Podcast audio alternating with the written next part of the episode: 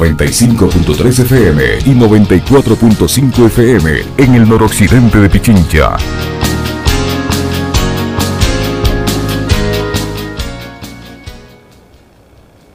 7 de la mañana con 36 minutos, 7 con 36 minutos, en Punto Noticias, primera emisión. Saludamos ya con nuestra primera invitada. Como lo anunciamos, se trata de la doctora Angélica Porras, jurista de amplia trayectoria, ex integrante del Consejo de la Judicatura, que ya está con nosotros. ¿Cómo está, doctora? Buenos días, bienvenida. Le acompañamos a Alexis Moncayo, quien le habla, Licenia Espinel. Los recursos de ampliación y aclaración a la sentencia emitida por la Corte Provincial de Pichincha anunciaron, entre otros, eh, los representantes del Consejo de la Judicatura, esto para deslindar la responsabilidad que está recayendo sobre ellos tras el pronunciamiento tanto de la Corte Constitucional sobre y también de la Corte Provincial de Pichincha sobre el proceso de evaluación de jueces del 2019. Con estos recursos ellos eh, piensan enfrentar esta situación y aseguran que la destitución de los jueces en su momento, en el 2019, no fue producto eh, de un tema político, sino de que no completaron una evaluación. ¿Cómo interpretar esta reacción que ha tenido en las últimas horas el Consejo de la Judicatura? Doctora, buenos días, bienvenida.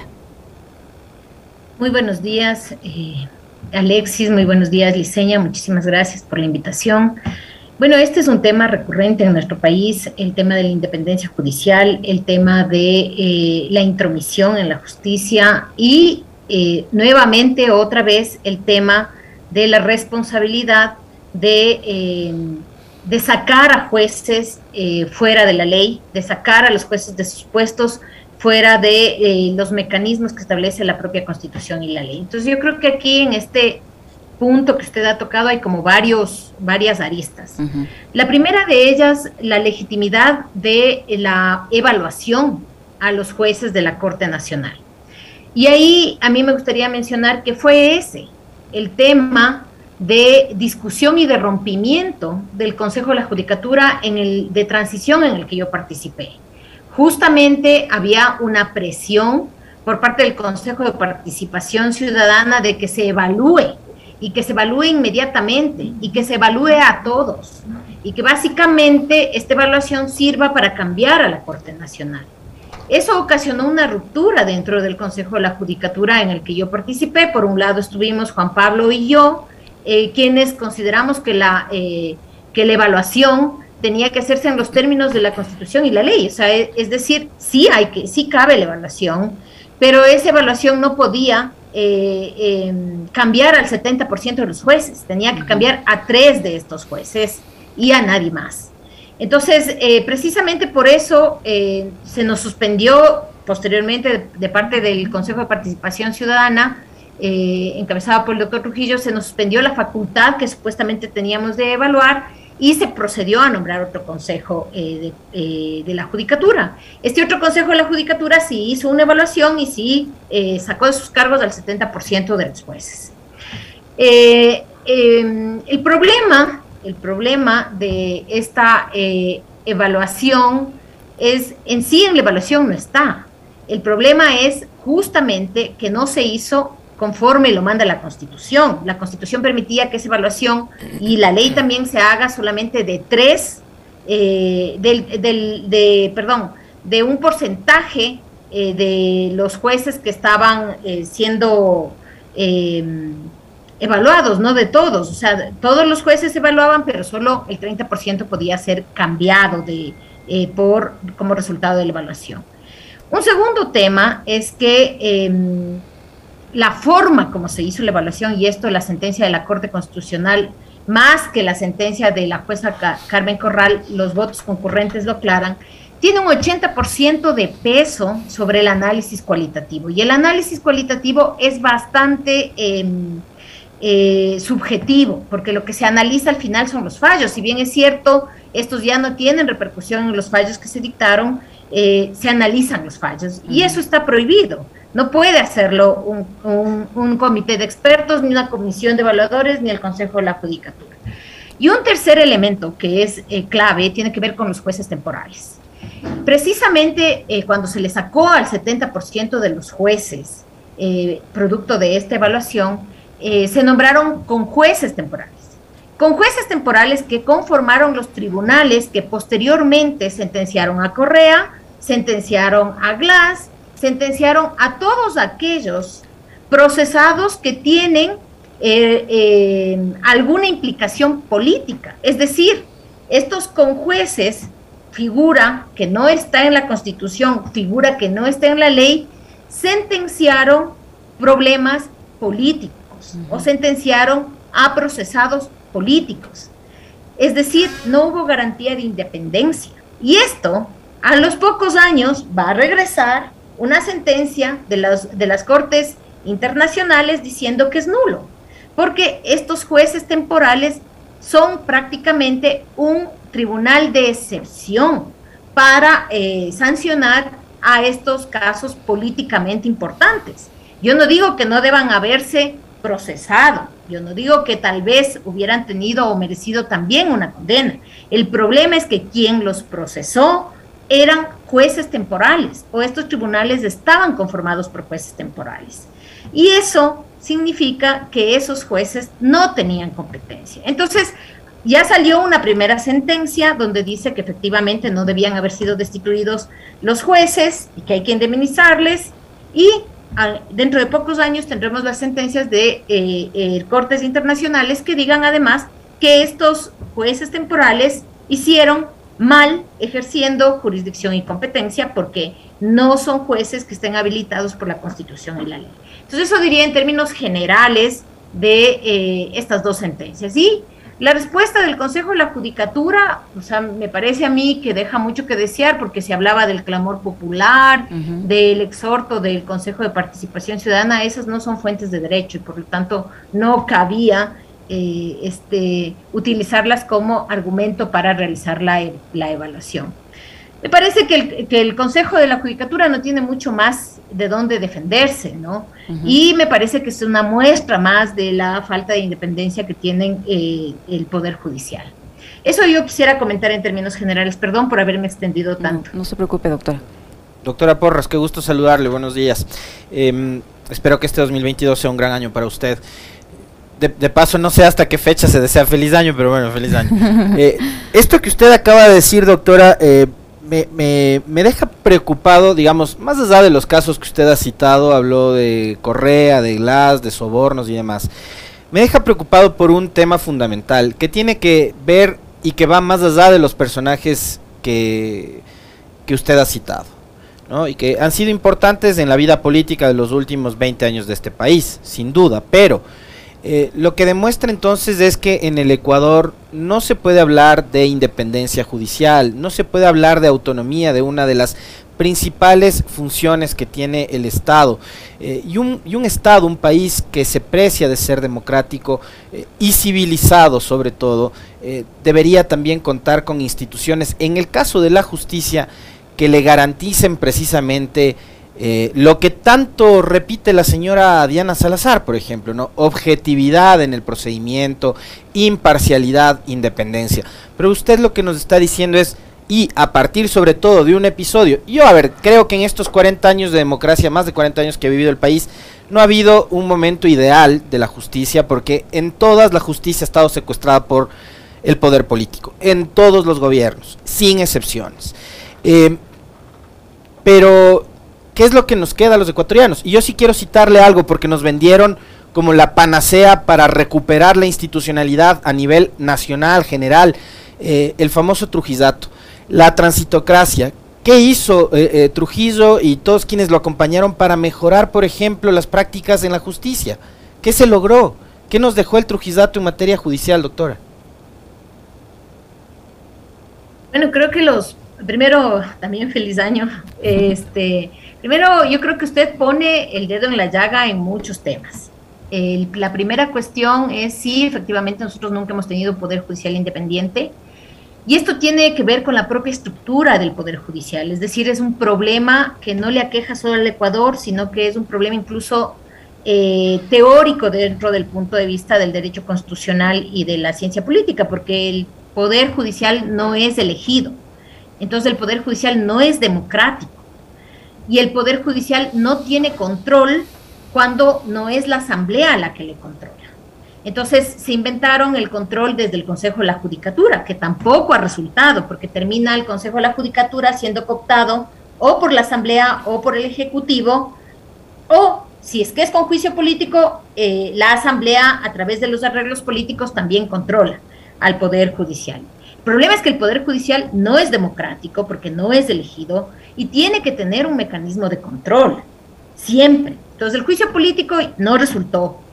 El Consejo de la Judicatura, peor. Entonces hay que pensar un mecanismo de control ciudadano.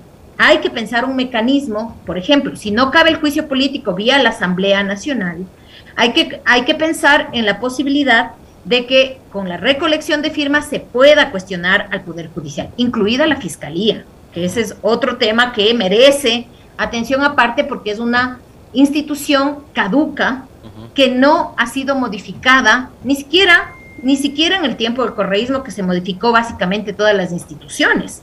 Entonces, la eh, fiscalía no solo que tiene falta de capacidad, sino que está liderada por una persona que no sabe derecho penal. Lamentablemente, y hay que decirlo con todas sus letras, yo no soy penalista y sin embargo no cometo los errores tan garrafales que una jefa de una institución tan importante como es la Fiscalía General ha cometido. Ayúdeme, ayúdeme a comprender algo, ayúdeme a comprender algo, doctora, porque esto que usted acaba de decir que me, me parece también súper importante. Em, a ver, tenemos una fiscal general que no conoce derecho penal, dice usted. ¿Cómo es, que cómo es, que cómo es que entonces ganó un concurso de méritos? ¿Cómo es que fue la mejor dentro de ese proceso de selección? ¿Y cómo es que ahora vemos que hay una campaña publicitaria en su favor con vallas gigantescas en las calles y carreteras del país? Explíqueme eso. Lo único que nos muestra eso es que el Poder Judicial, incluida la Fiscalía, están, siguen siendo cooptadas por el Poder Ejecutivo. Ojo, el Poder Judicial nunca ha sido democrático. Eh, eh, eso se llama objeción contra mayoritaria del Poder Judicial. Y por otro lado tenemos que no solo eso, sino que abiertamente existe una relación entre el Ejecutivo y el, eh, el Poder Judicial, incluida la Fiscalía. Vea, esa es la forma como se manejaban los jueces antes de la Revolución Francesa. Ese es el nivel al que nos han llevado. Es decir, cuando los jueces eran los jueces del rey, los jueces eran los jueces del Ejecutivo. Esa es la situación. Precisamente por eso entró el Parlamento. Y nosotros tenemos en este momento un problema, porque el único poder de control sobre el Poder Judicial es el Consejo de la Judicatura. Consejo de la Judicatura cooptado por el Ejecutivo. Ahora el segundo elemento, el tema de em, del Trujillato, como se ha denominado. Yo ahí quiero señalar una cosa, yo participé en el Consejo de, en el Consejo de la Judicatura de Transición, yo tenía una relación buena con el doctor Trujillo desde, los desde las épocas universitarias. Y este, mi cercanía con el doctor Julio César fue siempre desde la práctica de eh, los derechos laborales en los sindicatos, él era un laboralista, yo también, y además desde el tema de los derechos eh, indígenas de los pueblos y nacionalidades, y esa fue mi cercanía por muchos años. Cuando llegué al Consejo de la Judicatura a insistencias del doctor Julio César, eh, yo tuve un problema con el doctor Julio César, porque había una presión muy, muy fuerte de que se eh, ayude en esta transformación de la justicia de manera apurada, de manera sin medir estas consecuencias. Y precisamente hubo una ruptura en esta relación eh, cuando, en conjunto con Juan Pablo, nosotros nos negamos a, a, a realizar esta evaluación en los términos que se nos pedía hacer. Y hay que señalar una cosa, eh, cuando, cuando la experiencia que yo tuve en el Consejo de la Judicatura y la razón de del distanciamiento fue que empezaron a repartirse. O sea, decían, bueno, tú no te metas en la cuestión de la justicia de la costa, tú encárgate de la justicia de la sierra. O sea, repartirse los jueces, repartirse eh, eh, la, el tema de la administración de justicia, incluido el de la fiscalía. Yo personalmente y junto con Juan Pablo también nos opusimos rotundamente a eso y por eso terminó cayendo ese consejo, ese consejo de la judicatura. Ahora, mirado a lo lejos, eh, por supuesto, por supuesto que hubo cuestiones que nunca debieron haber ocurrido. Eh, em, a mí me parece que inicialmente hubo una buena intención en el caso del doctor Trujillo, pero eh, posteriormente esto derivó en un absoluto caos y más que todo en una absoluta violación de la constitución y la ley. Y eso tenemos como consecuencia en este momento que eh, todas las cosas, exactamente cómo es posible que una señora como Diana Salazar ocupe ese puesto. Si usted le escucha a ella en el concurso, ella dice que la prisión preventiva debe ser prima facie, es decir, la primera razón como para em, eh, evitar la, eh, la, impunidad de los delitos. O sea, eso es una locura. Y lo mismo ocurrió cuando ella fue a la Asamblea Nacional a hablar de la flagrancia. O sea, dijo cosas como que la flagrancia en el caso de Freddy Carrión era posible porque se podía hacer seguimiento por Google. O sea, es impresentable. Eso es impresentable.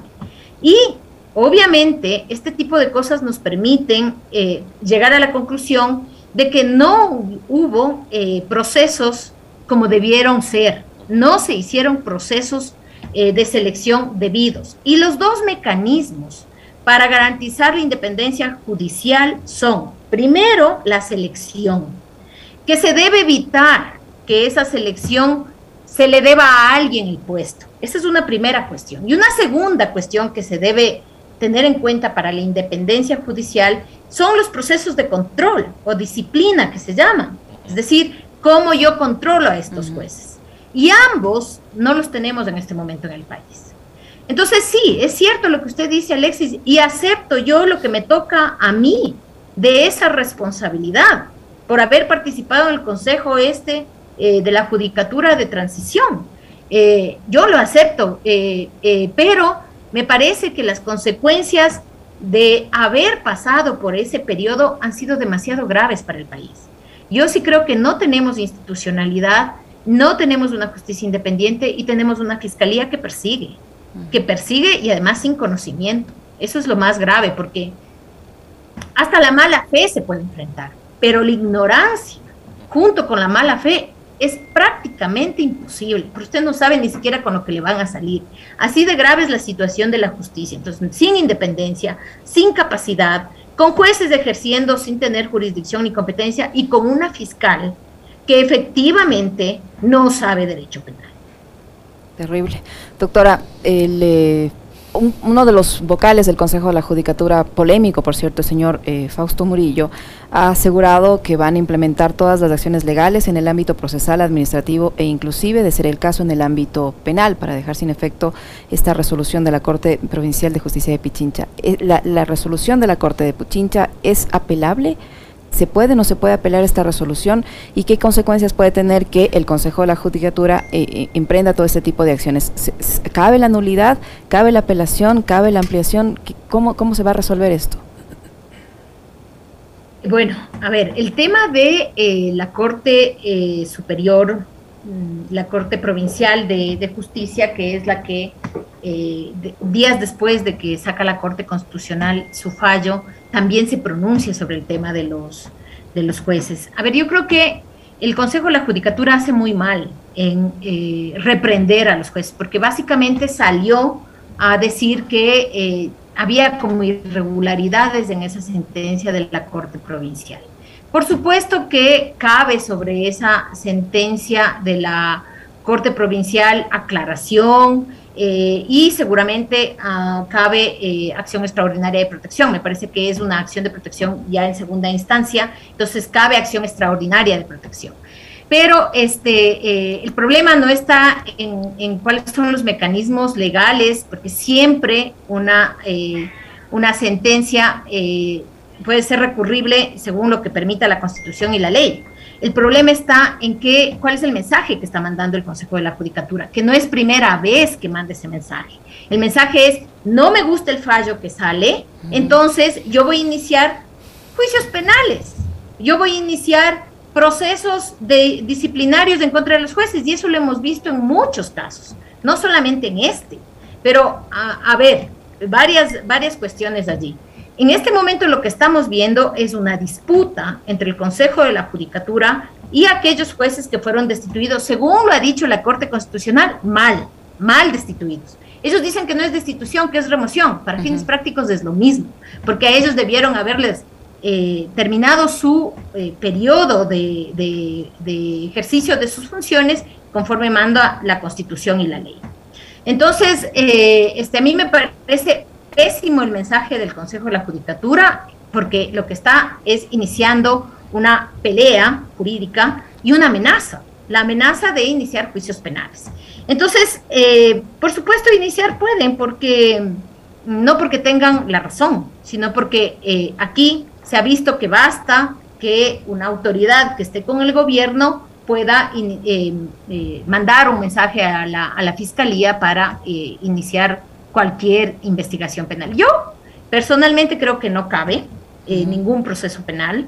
creo que este creo que la Corte Constitucional se quedó corta la Corte Constitucional tenía que haberse pronunciado sobre los jueces temporales y más aún cuando hay eh, pronunciamientos de la Corte Interamericana de Derechos Humanos que dice que no es posible que se sentencien a las personas con juzgados, tribunales, con jueces temporales. Eso lo sabe la Corte, no es que no lo sabe.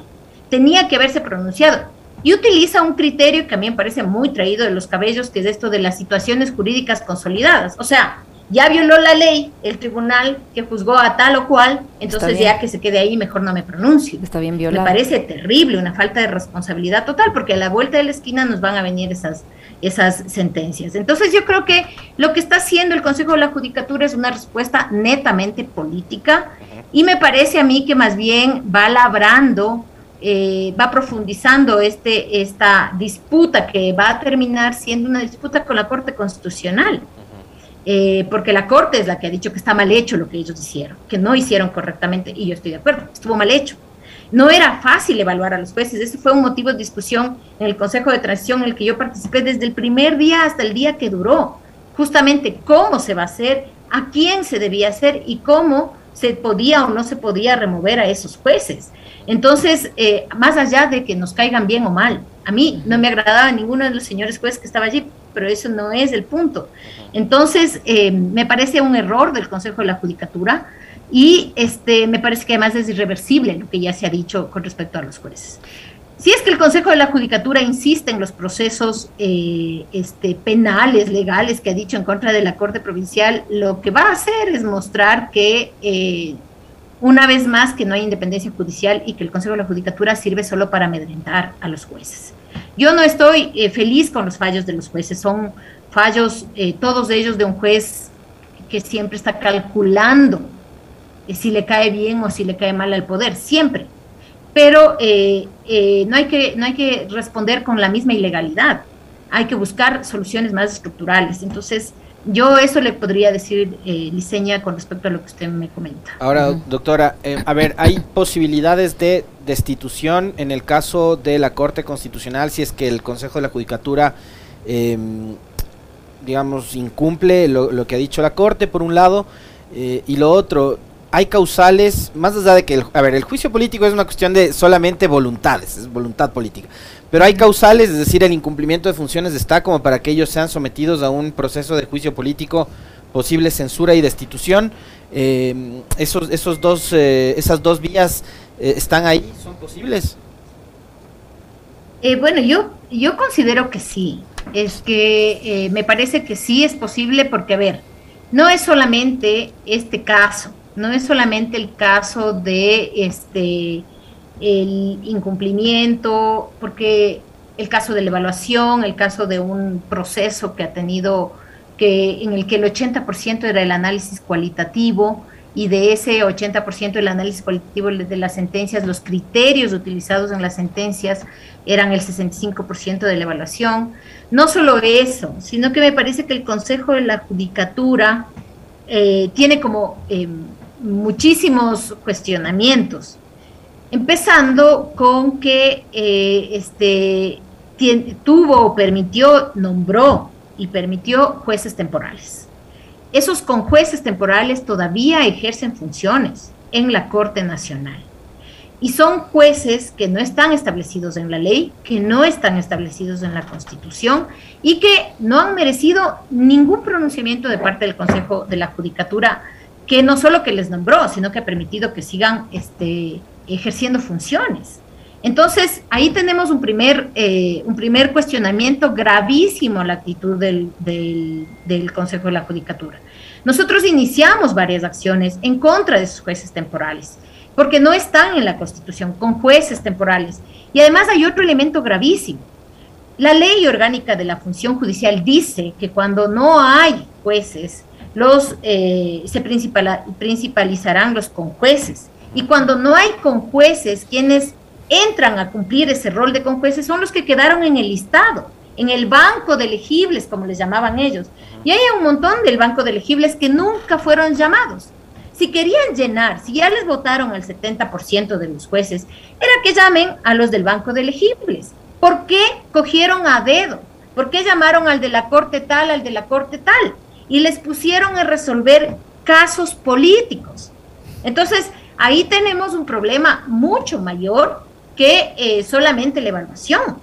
Entonces, llamaron, en lugar de llamar a quien correspondía en el banco de elegibles de conjueces, llamaron al juez de la Corte Provincial tal, al juez de la Corte Provincial tal, sentenciaron los casos que tenían que sentenciar y se regresaron a sus puestos. Ahí hay una forma de eh, buscar que los jueces que sentencien tal o cual caso sean tribunales especiales. Ahí hay otra responsabilidad muy grave del Consejo de la Tercera responsabilidad del Consejo de la Judicatura. En, el ejercicio de, la justicia hay corrupción en nuestro país, muchísima corrupción. Y el Consejo de la Judicatura no ha tenido ningún proceso más allá de amenazar a los jueces con iniciarles acciones penales, que no vemos ninguna por corrupción, eh, este, ningún otro papel. Y nosotros tenemos un sistema de justicia, altamente corrupto. Y eh, hay cuestiones eh, que nunca han sido abordadas por el Consejo de la Judicatura. Y un cuarto elemento, el tema de la capacitación.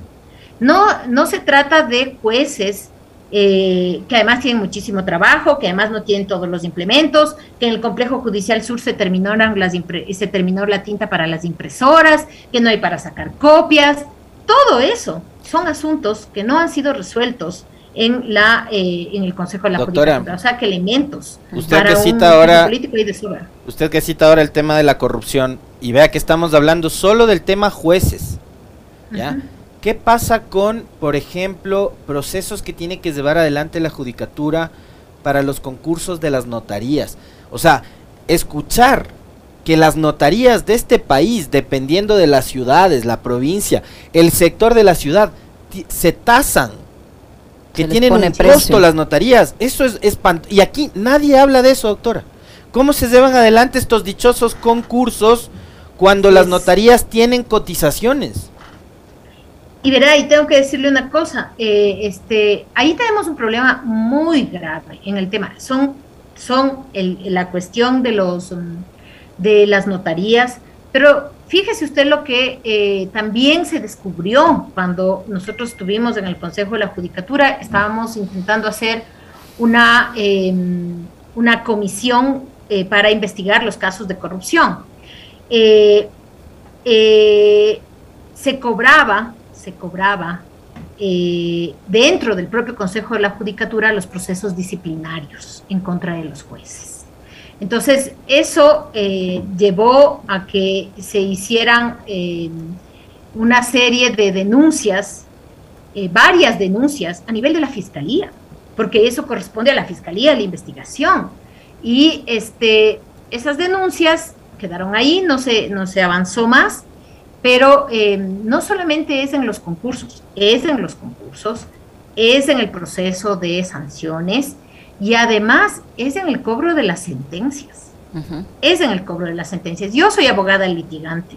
A mí eh, vienen varios clientes, me dicen, vea, lo que pasa es que el abogado fulano de tal me ofrece que me puede sacar este, la sentencia de manera más rápida y favorable, pero me piden 50 mil, me piden 60 mil, me piden 100 mil, que es un poco, eh, eh, tienen tarifas, lo que dice Alexis. Y eso lo sabe todo mundo, y sabe quiénes son los jueces corruptos. Y eso no le corresponde al, al, señor que está eh, buscando, entre comillas, una, una, una sentencia favorable porque él nunca va a denunciar, eso le corresponde al Consejo de la Judicatura. Entonces nosotros, debo decir, hay jueces muy decentes, muy conocedores, pero la mayoría están en primer nivel y nunca saldrán de allí. Y conforme sigue usted avanzando en los niveles de la justicia, se encuentra con jueces primero más políticos, siempre buscando caerle bien al poder de turno y además eh, con mucha más corrupción. Y eso lo digo porque, o sea, conozco, a mí obviamente nadie me ha hecho una oferta de esa naturaleza, pero sí a mis clientes. Entonces mis clientes me han dicho, ¿sabe qué? Me voy, porque el fulano o el perengano me dice que eh, con 50 mil, con 60 mil, con 70 mil me van a arreglar eh, una sentencia favorable y depende del cliente. Porque si es un cliente que está relacionado, por ejemplo, con Petroecuador, obviamente la tarifa es mayor, ¿no? Pero así funciona y eso es, este, y eso es un, eso es un delito. Y esos son los jueces, y son los jueces de, segunda instancia y de Corte Nacional. O sea, a mí me parece que estamos eh, pésimo, ¿no? Pero bueno, esa es un poco la situación. Terrible, doctora. Muchísimas gracias siempre por su tiempo, muy amable. Feliz año también, doctora Angélica Porras. A ustedes muchísimas gracias. Nos vemos en una próxima. Hasta luego. Hasta luego, doctora, muy amable.